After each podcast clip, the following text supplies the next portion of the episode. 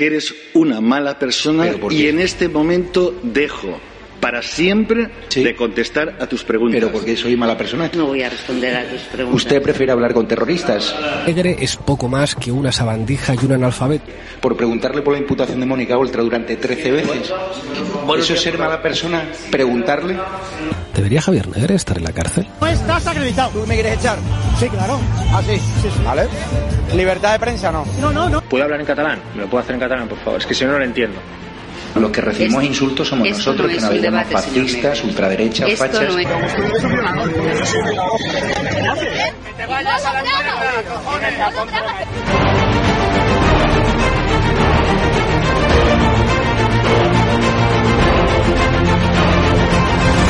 ¿Cuánto dinero te da el gobierno español? Dos mil. ¿Dos mil euros? Aquí, en España, al mes. Sí. Tú defiendes y la gente para la que trabaja.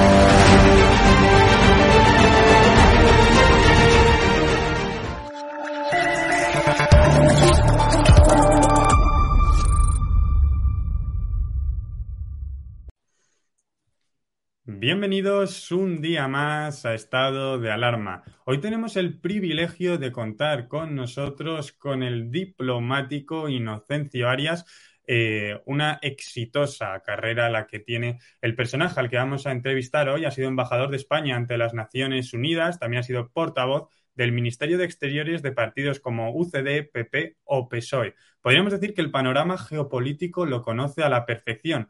Y bueno, la actualidad geopolítica nos dice ahora mismo que hay que fijarse en la cumbre de la OTAN que ha sucedido en Madrid. Antes de comentar con Inocencio todos estos temas para ver cuál es su, cuál es su visión, vamos a proceder a presentarle. Muchísimas gracias por estar hoy aquí en estado de alarma. Ah, Es un placer, dígame. Eh, bueno, vamos a comenzar por la primera pregunta, Inocencio. ¿Qué balance realiza de esta cumbre de la OTAN que ha, su- que ha sucedido en Madrid? ¿Tiene cosas positivas, cosas negativas? Cuéntenos un poco qué balance realiza. No, yo diría que en conjunto bastante positivo, bastante positivo. Eh, siempre que nos centremos en cuáles eran sus objetivos principales, que era ver qué se hace para plantarle cara a Rusia. Y desde ese punto de vista, la cumbre ha salido bastante bien porque ha reforzado la unidad de los miembros de la OTAN, entre los cuales siempre hay algunos vacilantes sobre cómo tratar a Rusia o tratar a China. En esta ocasión ha habido, al menos aparentemente, una unanimidad. Veremos si no se resquebraja en octubre o noviembre, tengo mis dudas. Eh, pero en esta ocasión ha sido una inyección para eh, la cohesión de la OTAN, para que se emita el mismo mensaje y para que se, toque, se tomen las mismas medidas. Ese punto de vista ha estado bien. Ha tenido un segundo objetivo, que ha sido avisar de que tarde o temprano China nos puede crear problemas y esto Estados Unidos ha conseguido, lo ha conseguido parcialmente, pero en esto los miembros no están totalmente mentalizados sobre la, el desafío que se dice ahora amenaza a China, pero desde luego sí se ha puesto en el comunicado. Y luego otras cosas eh, eh, importantes ha habido que precisamente porque existe la amenaza rusa enorme de Putin, mientras esté Putin no hay que fiarse, entonces la OTAN ha decidido tomar medidas económicas de mayor inversión en Fuerzas Armadas, en medidas de seguridad, en definitiva en la seguridad. Entonces todos los países han dado un paso al frente, incluido España. España, por supuesto, remoloneando y, por supuesto, si teníamos que cumplir un objetivo que era aumentarlo al 2%, que significa el doble de lo que estamos gastando ahora, para el año 24-25, España lo ha mandado al año 29. Pero en fin, pero al menos verbalmente lo ha prometido. España, si está eh, Sánchez en el poder, difícilmente va a lograr llegar a ese 2%, porque Sánchez al final remoloneará. Ya me ha dicho a mí un amigo mío, hombre, vosotros podéis haber dicho 4 o 5 años, pues ya habéis dicho 8 o 9. Pero, pero en fin, pero la cuestión es que eh, el objetivo ha sido logrado de que la OTAN en el tema militar ha adoptado otra medida también muy importante, ha dicho que la fuerza de intervención que tiene con 40.000 hombres la va a pasar a 300.000, es una medida importante. Y luego ya en segunda o tercera división, pues ha aprobado una cosa que es prestarle más atención al, al flanco sur, aunque no ha cristalizado en nada. Pero está bien, está bien que se mencione. No va a ser prioritario como insinúa nuestro gobierno. Eso es una patraña, una tontería. Pero está bien que se mencione porque al menos aparece en el mapa. Y no, no ha hablado, no ha hablado ni ha garantizado, como dicen los palmeros del gobierno, e incluso embarca en esa vía el ministro Álvarez, no ha garantizado que Ceuta y Melilla, si fueran agredidas, eh, eh, se considerarían eh, integradas en España, entonces habría que reaccionar. Eso es mentira. Eso es engañar a los ceutíes, engañar a los melillenses y engañarnos a usted y a mí. OTAN y Melilla están fuera del paraguas de la OTAN. Eso es interesante porque quizás en este aspecto España se podría decir que este es el balance más negativo que tiene, porque es cierto que se ha tocado, en el documento se tocan 14 veces, se menciona a Rusia, 10 veces se, menciona a China, pero no hay ninguna mención específica, como usted comentaba, a Ceuta y Melilla. España... es, que, eso es un camelo del gobierno, es que nunca lo va a haber. Es que, no, es que lo, de los 30 miembros más de la mitad se opondrían, se opondrían. Es que eso es una idiotez. Ahora, en el documento se ha puesto, se habla de la integridad territorial, pero eso no quiere decir nada, toda vez que en el Tratado de Washington, el tratado que crea la OTAN, no están incluidas. Están incluidas las Canarias, que están más lejos, están incluidas las Baleares, pero no están incluidas Ceuta y Melilla. Entonces el gobierno, con esto de que se habla de la integridad territorial de los países, piensa, eh, está vendiendo una mercancía que no tiene. Claro, claro. Y luego, eh, otra cosa que puede ser perjudicial en este sentido, cuéntenos un poco cómo cree que puede influir la imagen de España internacional que haya un socio de gobierno como Podemos que tilde directamente a la OTAN de banda criminal. ¿Esto cómo ha podido afectar, por ejemplo, a la visión que ha querido dar España? Bueno, el, hecho no, no ayuda para nada a la imagen de España, para nada. Ahora, eso los países hacen como que no se enteran del tema, aunque sí se enteran, pero así como la organización de la cumbre ha salido impecable, muy bien, y todo el mundo se da buena impresión, el claro que haya un, uno, eh, es que eh, los dignatarios que vienen, vienen, ven cosas, pero también les pasan papeles. Es decir, el embajador americano, el embajador belga, el embajador eh, italiano, le hace un resumen al, al, a su jefe de la situación en España. Y claro, en todos los papeles ha costado, hay miembros del gobierno que se ausentan porque detestan a la OTAN, detestan a Estados Unidos y se montan viajes porque están más cómodos con los ayatolas y con Fidel Castro que con la OTAN. Entonces, esto queda constancia ahí, queda constancia ahí. Y claro, y hoy mismo han salido dos o tres o cuatro telegramas de cada embajada occidental acreditada en Madrid y también de la, la, embajada de Japón, de la embajada de Corea, de todos los que han participado en la reunión diciendo ya un partido que está en el gobierno, dentro del gobierno, con cinco miembros, ha votado en contra del aumento de la inversión en cuestiones de defensa. Esto ha salido ya, y esto, claro, esta es una impresión horrible, horrible. Y Inocencia, una pregunta que le quiero hacer, visto el discurso que yo creo que está impactando bastante, eh, me gustaría saber qué opina del, bueno, de la opinión que hay ahora mismo también, una opinión en España, en la que se opina que, y en Europa también, que eh, a Europa no se le pierde nada, por ejemplo, en, el, en, lo que está planteando Estados Unidos con China, en ese dique de contención a lo del Indo-Pacífico que está ahora derivando allí la geopolítica. ¿Usted piensa que Europa eh, le favorece incluirse en estas eh, medidas ¿no? que eh, piensa adoptar Estados Unidos, más que interesarse en el flanco sur. Europa se ha embarcado en, Europa se ha embarcado en la, en la idea de que y España terminará embarcándose. Pedro Sánchez el primero, Pedro Sánchez ahora mismo que está muy placentero con los americanos, eh, acabará embarcándose en la idea de que China es un desafío y que en el futuro nos puede crear problemas. Lo que ocurre es que aún no están embarcados en eso con entusiasmo, pero ya se va abriendo camino la idea. Y por otra parte es que el problema acuciante es Putin. China ahora mismo no es un problema acuciante para la alianza.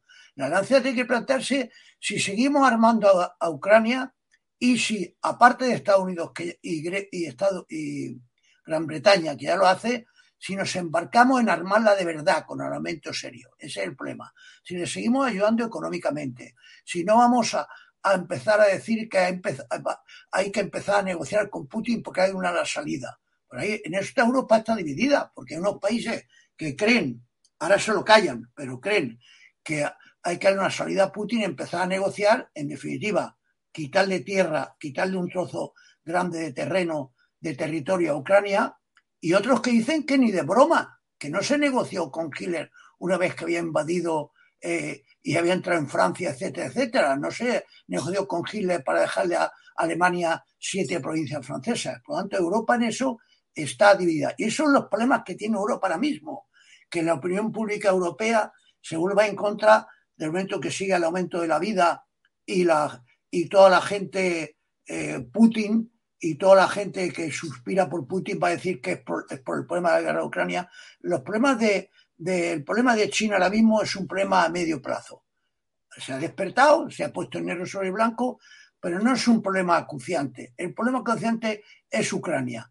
¿Tiene Estados Unidos y Gran Bretaña la misma posición que Francia y Alemania?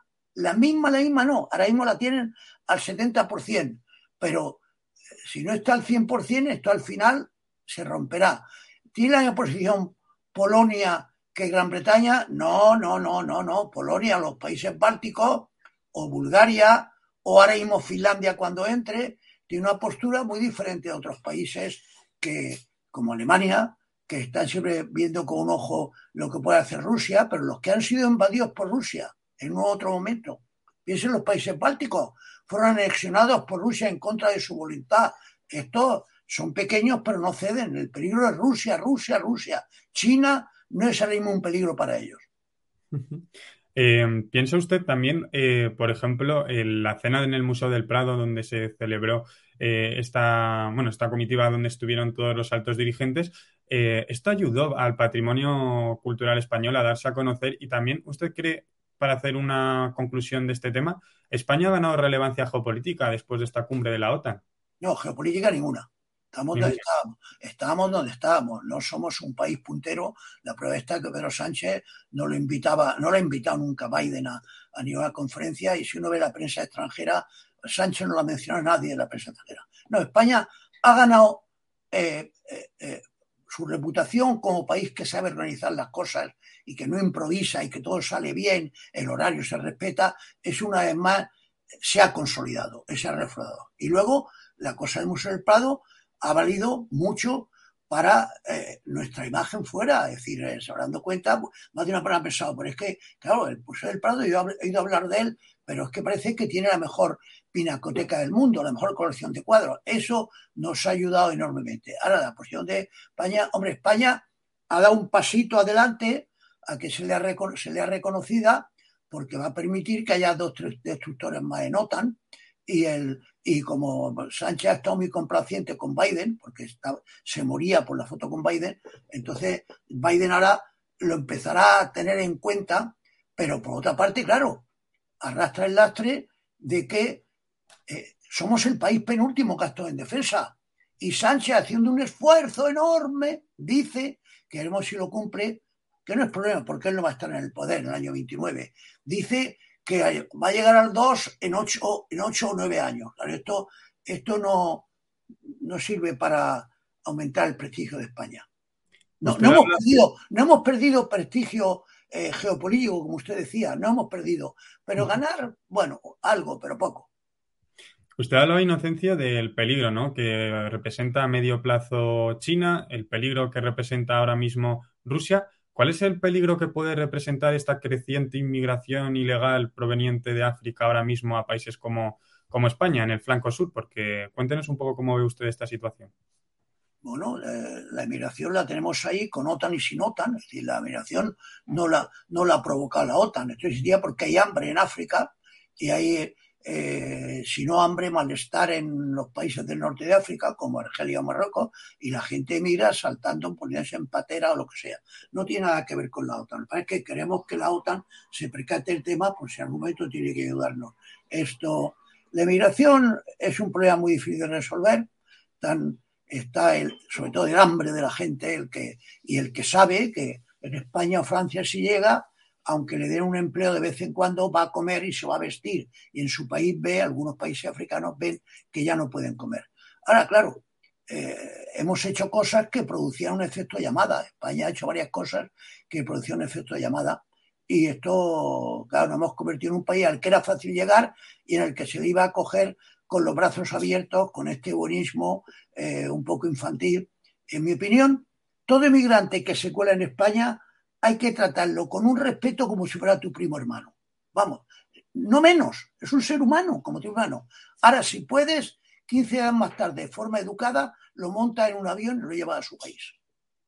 De forma correcta, cívica, tratándolo bien. El trato, mientras esté aquí, impecable. Se le alimenta, se le da ropa, eh, eh, eh, si es musulmán, que vaya a una mezquita, pero después hechos los trámites oportunos, se le monta un avión y se va a su país. Cuando eso se corra, que se hace no relativamente, sino muy frecuentemente, se acabará una parte de la emigración. Y ya para acabar, Inocencia, me encantaría conocer si usted volviera al panorama político, volviera a, bueno, a esa exitosa carrera que usted ha tenido, si ahora mismo pudiera aconsejar a Pedro Sánchez en el plano más geopolítico y también nacional, ¿qué le diría ahora mismo? Depende del tema.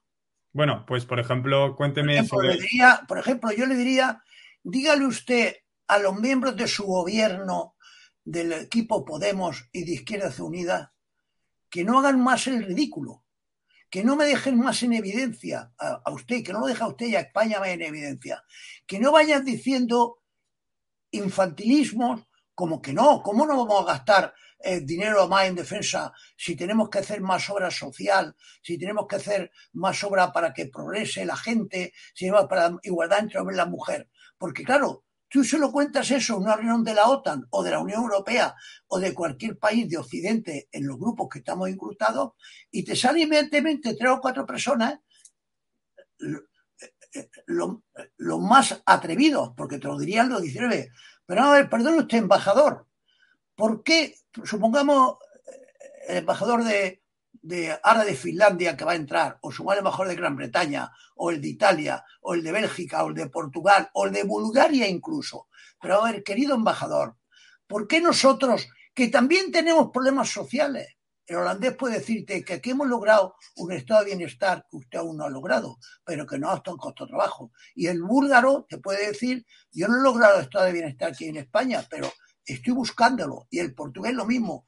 ¿Por qué nosotros podemos gastar en defensa para nuestra seguridad teniendo problemas sociales, queriendo que nuestra gente progrese más? Y ustedes no, ustedes son diferentes. Ustedes, pues eso Sánchez no tiene pantalones de decirse así de claro a los de... Pero hay que decirlo en el Consejo de Ministros. Tiene que decir ministros, señores ministros, yo estoy harto ya. Este argumento de que España no puede gastar en, seguridad y en defensa porque peligra nuestra estabilidad económica, esto no vale, porque los otros de los 30 países de la OTAN, 28 ya lo han hecho y Luxemburgo no lo, hace porque, porque prácticamente no tiene ejército. Usted, ¿cómo Croacia puede gastar más en defensa que España? Pero ustedes me están tomando el pelo, señora Díaz, señora Belarra, señora Montero, ustedes me están tomando el pelo y me están haciendo quedar en ridículo ante el extranjero. Pues sí. Y claro, y luego lo que dicen estos políticos es que se debe eh, combatir la guerra con la paz, en este caso, que se debería realizar esto, pero es una utopía, ¿no? Usted pensará. Con un señor que ha invadido porque quiere comerse a un país, quiere comerse a un país y lo está lapidando. ¿Qué diría la señora Belarra y la señora Montero o el señor Garzón o incluso la señora Díaz? ¿Qué dirían si a nosotros nos invadiera Francia? Nos invadiera y se quedara con Navarra, el País Vasco, parte de Asturias y parte de Galicia. Y él se aposentar allí. No, esto hay que solucionarlo con la diplomacia. Pero, bueno, pues, pero si es que nos ha invadido sin haberle hecho nada. ¿Esto qué es? ¿Qué diríamos? ¿Qué diría Belarra y Montero? ¿Qué dirían? No nos remontemos a la guerra de la independencia cuando Francia nos invadió. Pero ¿qué dirían si Estados Unidos invadiera México? Y dijera, bueno, los estados limítrofes con Estados Unidos, yo me les voy a quedar porque me da la gana porque me da la gana, porque México me está incordiando con la inmigración. Aquí estas señoras saldrían a la calle pidiendo colectas, bramando, diciendo que cómo el gobierno no va a la ONU a, insultar, a insultar a Estados Unidos, lo quería. Ahora, como es Rusia, como es Rusia, invade un país de 44 millones, lo destroza, lo lapida, mata a miles de personas, bombardea un teatro donde había 800 personas, el otro día bombardeó un centro comercial. De eso no se debe hablar, es de mal gusto. Hay que hablar de la diplomacia. Bueno, Inocencio, muchísimas gracias. No le quiero quitar ya más tiempo. Ha sido un auténtico placer. Hasta luego. Hasta luego, muchísimas gracias. Un abrazo. Hasta luego.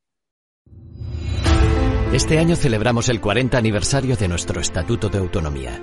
Un año que vendrá cargado de actividades para todos. Exposiciones, conciertos, eventos culturales, deportivos. Un sinfín de propuestas que celebrarán a lo grande el orgullo de ser como somos.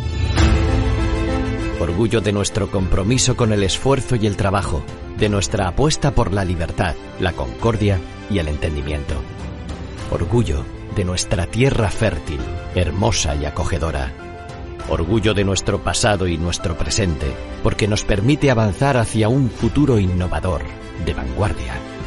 Orgullo de nuestro compromiso con el desarrollo de nuestra tierra, decididos a hacer más grande nuestra región, más próspera y más comprometida con su entorno, más sostenible y en armonía. Orgullo por apoyar y ayudar a los que más lo necesitan, convencidos de que nuestra sociedad no es mejor hasta que los más vulnerables dejen de serlo, convencidos de que cualquier sociedad se debe a los suyos y cuida de todos. Hombres y mujeres que avanzan, trabajan, se esfuerzan, disfrutan bajo el sol mediterráneo, generosos y abiertos al mundo. Así nos sentimos, orgullosos de ser como somos. 40 aniversario del Estatuto de Autonomía de la región de Murcia.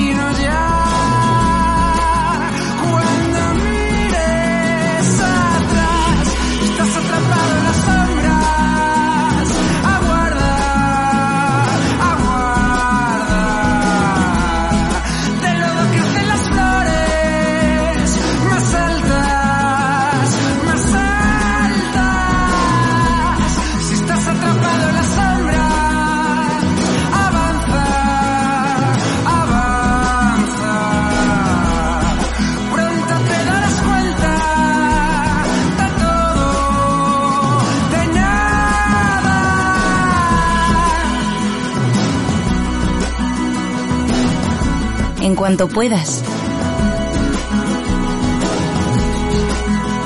Camina a Galicia.